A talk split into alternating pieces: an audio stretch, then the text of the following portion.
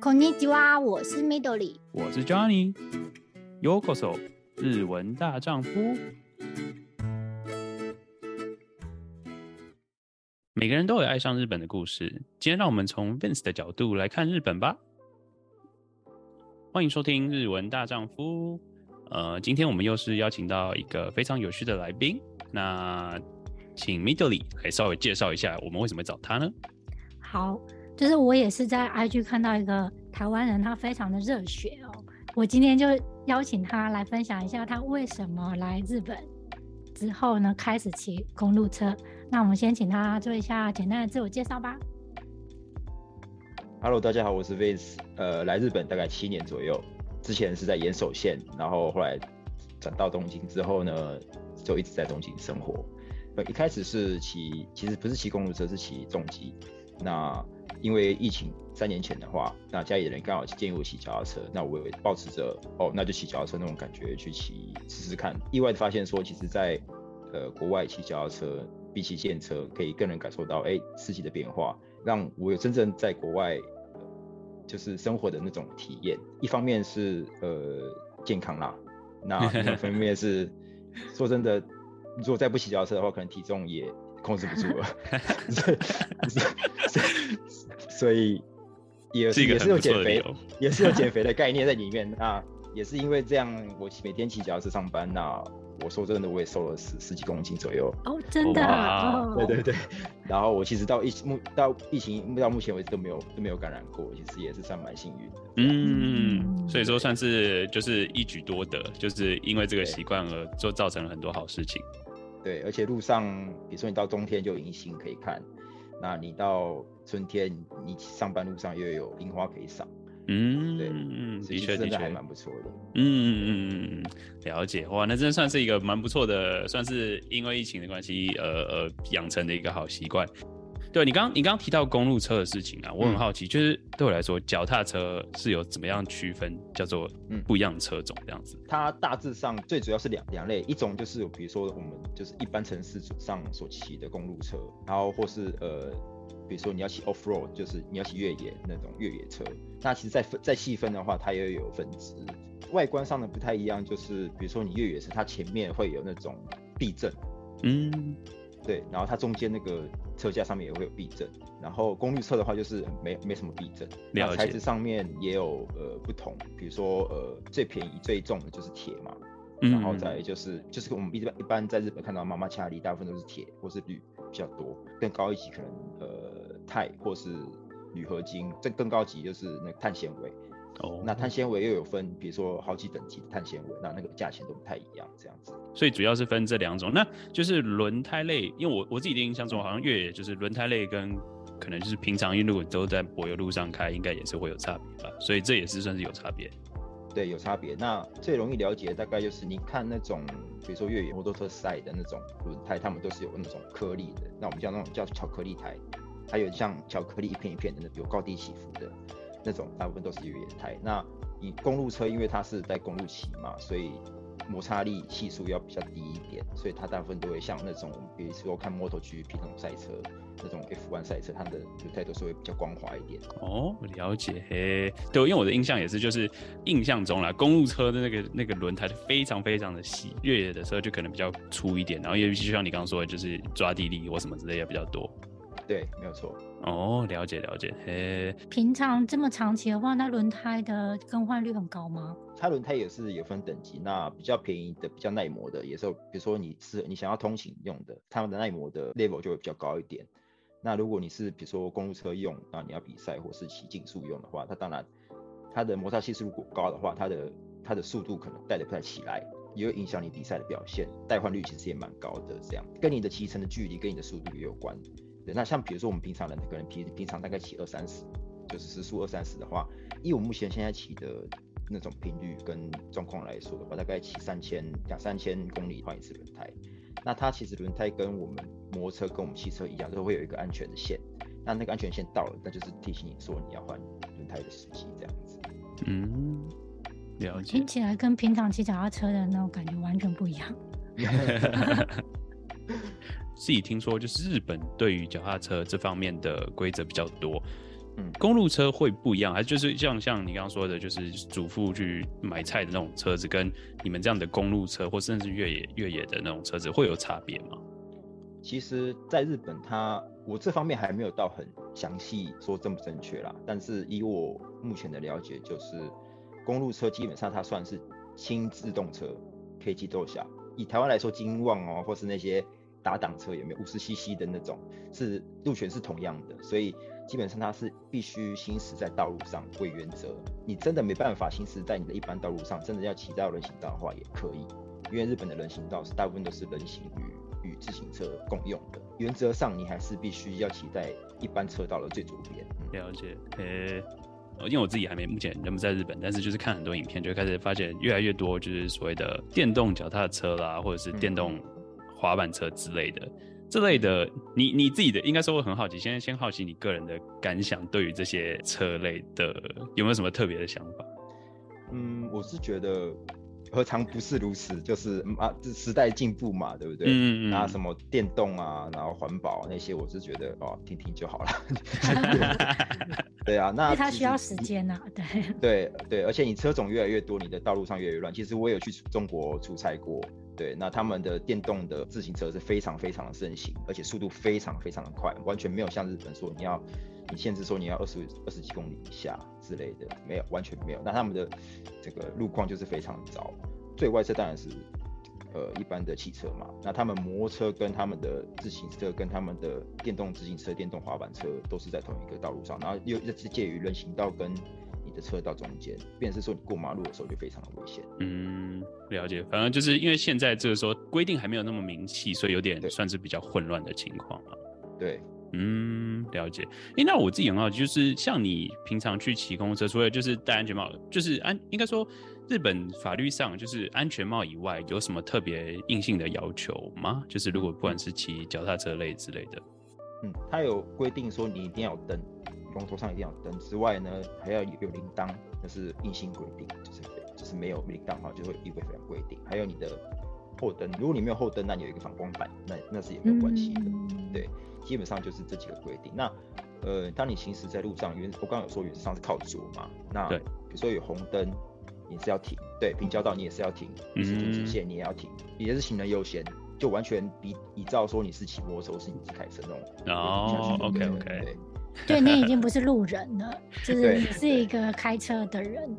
台湾台湾很常就是，哎、欸，我是平常是车，然后红绿灯停的时候变变成脚，变成我是行人这样子，对对对下来脚踏车当做行人。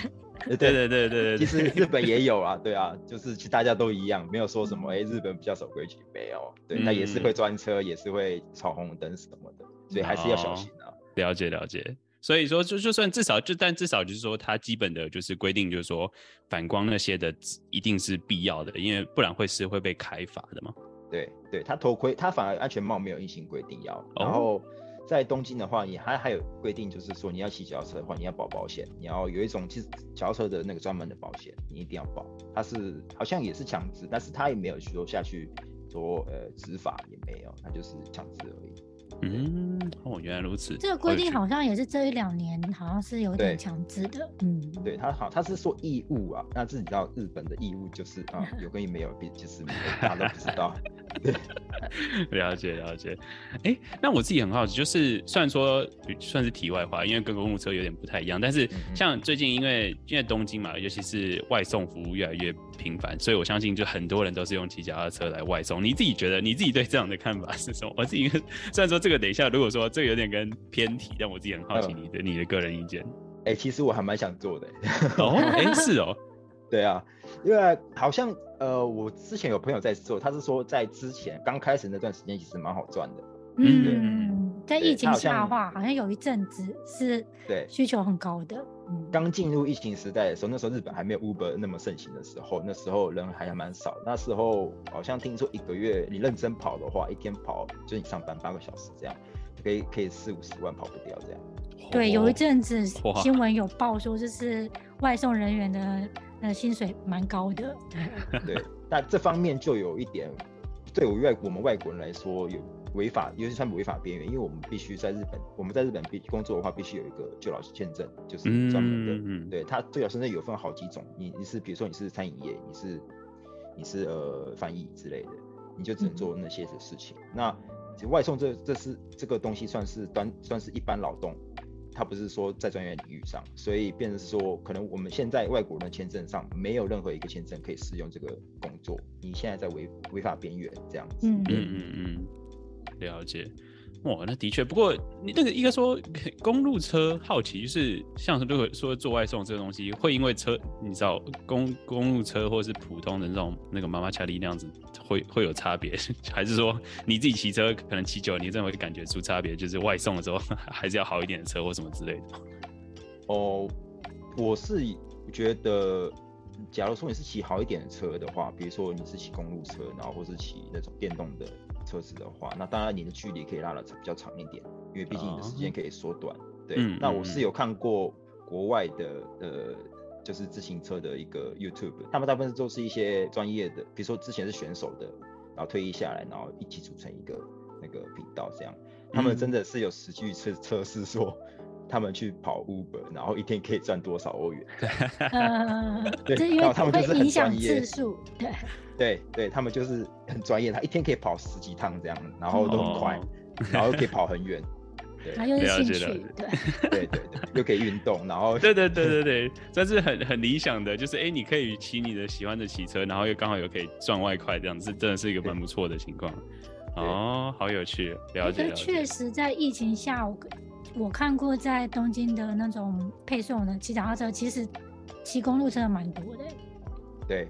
而且他们穿的衣服，也就是感觉是在运动，就不是一般的那种轻松的衣服的感觉。对对，也有可能像我一样，就是比如说先、嗯、先入门公路车之后，我就觉得，哎、欸，那我假日那不如就去打个光赚个外快，这样也是有可能。嗯嗯嗯，了解了解，不不无小补这样子。对对对，哦，OK。公路车大概就是好奇，就是价钱的部分啊，就是虽然说可能就是谁要讲个大概，就是入门到可能进阶，或是你刚刚说非常高级的，大概价钱 range 大概是在哪里？呃，我其实中间有换过一台车，所以我我也算是从入门开始到有一点中阶这样子。那我入门那台车大概日币来说的话是八万块左右，然后目前这台车的话，呃，成车我还没有。什么乱改东西的话是大概三十五万左右，对哦，OK OK。所以公路车通常是算是因为脚踏车有很多品牌嘛，它也是有公路车品牌脚踏车。对，比如说像台湾最有名就是捷安特跟那个美利达嘛。对，那日本的话，他们日本自己的品牌是没有的，很就是很很奇怪，就是很惊讶，就是反正日本是没有品牌。那还有美国就是比如说 Trek T R E K。对，他们就有点像台湾的捷安特，嗯，然后还有欧洲的品牌，比如说峡谷 Canyon 跟那个呃 Bianchi 意大利品牌，那那些的话就会稍微比较贵一点。欧洲的品牌跟美国的品牌是也有在那种就是一级赛事，就是世界杯赛之类的，上面也有赞助。他们那种一级的公路车的话，一台也要几百万，几百万几、嗯、几百万这样。它已经是那种类似。赛车等级的感觉，嗯，对，已经就几几乎是一台车那种感觉，嗯嗯嗯，哦，真的好好好难想象，很难想象哎，脚踏车的世界。那你你自己觉得，就是日本至少你认识的周遭的，就是车友，大概就是大家都是比较你知道捷安特派，还是说就是哎、欸、还是会有分，就是哎、欸、一个是欧哦你知道欧美派，一个是你知道就是台台派，也是说台派吗？亚洲派对。嗯因为我自己其实是台派，对，想说都嘛就是对啊，支持国货这样子，对，对，所以我第一台车就是买美利达的车。哦，OK OK OK，对，然后我其实，在东京有一个，我是我自己组的一个台湾人的骑车的群组，也就只有台湾人这样，然后就在东京骑车的。那他们其实也有骑台湾品牌的，然后也有骑欧洲品牌，就是我刚刚说 Bianchi，然后比如说还有一些其他的欧洲品牌的。对，那嗯，再怎么说，因为最主要价钱其实也有差，因为你在日本如果其实买台湾品牌其实不划算，哦那些对反而是关税那些在你台湾买可能比较比较比较贵，那可能你在日本买一些欧洲品牌的话，比比你在台湾买还便宜。所以大部分在这边的人都会都会选择，比如说比较台湾看不到的品牌。嗯嗯嗯嗯嗯，自己去台湾当地，就是你回台湾买，然后自己当一个行李送到日本这样子，会需要到这样吗？呃，我们团员就有呃回台湾，然后回台湾买车，然后。请他就是对，就直接一个箱子这样，然后直接带上风一起飞机请，然后直接进日本之后再自己组装，或者请车店组装这样子也是，因为那个差价其实差蛮差蛮大，我是有听到说有差到五快五千台币左右。哦，那也算蛮蛮蛮多钱。税金跟很销售的费用，嗯，对，所以其实差蛮。如果你真的是想要买台湾品牌，那建议是不要在日本买，不如在台湾买，然后然后带就是请车店说，哎，不要帮你组装，直接在那个乘车箱里面。然后直接上飞机，然后直接过来会比较方便。哦，嘿，好有趣哇！真的是也是也算是一门学问，就是真的要就是要去比价，因为毕竟也不算也不能算是，虽然说也不是说呃不能说像车子那么贵，但是也是一个相当高单价的一个算兴趣，可以这么说。对 了解，哎、那说到车子啊，因为你刚刚提到就是，哎、除了那些就是基本的灯啊，或就后面的灯，然后你自己身上穿的那些衣服啊，衣服应该说，当然你也可以很休闲，就平常平常的衣服出去就可以，但是你自己就是骑那种长距离的，应该都是要有特殊的服装嘛？你自己会就是好奇，就是东京这边就是方便入手吗？还是说这些都是你可能台湾买比较多？因为毕竟台湾。脚踏车骑好像也真是蛮多人的，呃，就是日本，但是不少就是自行车的连锁店。我我其实骑车的话，我都会穿那个他们就是车，他们所谓的车衣，就是比较专门属于自行车的服装。那为什么会穿这些服装？是因为他们的裤子会有那种会有护垫，所以让你骑 骑长城的时候，你屁股还 屁股比较不会对。印象中公路车的那个坐垫很窄，对不对？它是有一个，就是跟平常的脚踏车是不一样。对，比较薄，然后又比较算是比较硬吧。那其实每个厂商也有每个厂商不一样的。那你要依照你自己的骨盆的宽度，然后去选择你的坐垫这样子。对，那基本上它的车库都会有一些护垫，让你，嗯、让你就是可以缓冲。如果是长途的话，我一定已经穿那个；如果是短途的话，就是骑一般的，就穿一穿一般的那自己的运动裤之类的就好。嗯嗯对啊。然后在日本的那个。自行车店，它是是有是有连锁的，嗯，不像台湾说，比如说你个人开了一间一间那种，它它是一间很大间的连锁，叫 Wise Road，英文是写 Y 然后 S 然后 R O A D，它在东京还蛮多分店的。那如果真的是想要诶去现场看，然后去现场试的话，第一次我觉得是第一次买，你不知道你的尺寸、你的 size 的话，你可以去现场试，那我觉得会比较安全。那如果说你知道你的尺寸，那、啊、你是如果是你是老老鸟之类的话，那我建议说不要在店家买，因为那个店家的费用其实费其实都蛮贵的，而且现在又那个日本日本的日币又跌的跌成这样，那 所以又更贵一点。那我买，因为之前我都我因为我都知道我的尺寸在哪里，所以我都会上网，比如说像一些欧洲的网站，它有一些有一些叫 Wigle，叫呃拼字 W I G G L E Wigle，它是一间好像是在英国还是荷兰的吧。的一个线上类似嗯骑摩购物那种概念，但它是全部都是自行车跟一些比如说你是爬山装备，那那边买的话会比较便宜一点。虽然说你可能买超过一万六日币，你可能寄在日本可能会要收大概一两千块的关税，那其实比起来还是比在日本买还便宜。对，哦，诶、算是各应该说就是你就觉得不同需求会在不同的地方、不同国家有算是卖的东西也不一样。可以这么说，好酷！因为我因为我我的印象就是它它其实它是连身的吗？还是就是分开上下衣的？因为我没印象。呃、在比如呃比如说呃我刚刚说的那种大赛，他们会穿连身的，嗯，就是类似那种 suits，就是一套那种。对对对对对对。然后像我们一般骑的话，那你其实也可以穿连身，那大部分都是两件事分开的。两件事哦，了解了解，因为那上厕所会有点麻烦。对对，我想说，对我我印象中就因为我可能因为我也知道有一些漫画对比赛或是漫画类是专门脚踏车，然后他们都是那种连身的。我想说，嗯，这个到底是要 怎么怎么试？因为想说那很感觉也很贴，你衣里面的衣服感觉也没办法穿太多，所以我很好说这这要去里面试衣服的话，这到底是可不可以的？他们其实车衣里面大部分都是没有穿，就内裤也没有，什么都没有。对啊，所以 所以我很好奇，说这个东西可以去卖场试穿吗？哦，对啊，然后然后上厕所这个问题啊，那个、嗯、我是有听过说，就比如说大赛或者比赛的，如果真的不是就直接在车上上这样，就边骑边上。哦、嗯，哇，OK OK，有状况的话，对对，因为他们好像是他们一次骑都是骑两百两百多公里，所以哦，哇靠。所以为了要那个追求好成绩的话，对，但是忍不住的话，之前好像台湾有办环台赛，就是有人在旁，就直接停下来旁边上厕所这样啊，也是一个办法。对，不过不过停下来说真的，就是你的肌肉就开始慢下来，真的还是会影响，所以人家就是干脆就继续边走边，反正就是会吹点，然后用水用水壶稍微冲一下这样。哦，好有趣，原来如此，了解了解。哎，那哎，不我刚刚提到漫画，我自己很好奇，你自己对这类型的就是脚踏车漫画有有有看过吗？还是有有有看过有看过？嗯，前一阵子是不是有还拍成那个电影？动画动画跟电影都有吧？哦，那个叫是爱哭鬼，对对，表示宅男，对飙速宅男，对对对对对对。哎，不是有一个爱哭鬼的那个吗？对，哎，有啊，木西贝达人嘛，对不对？对对对对对，里面的角色，对对对。然后边边黑妹黑妹黑妹公主公主，然后一起。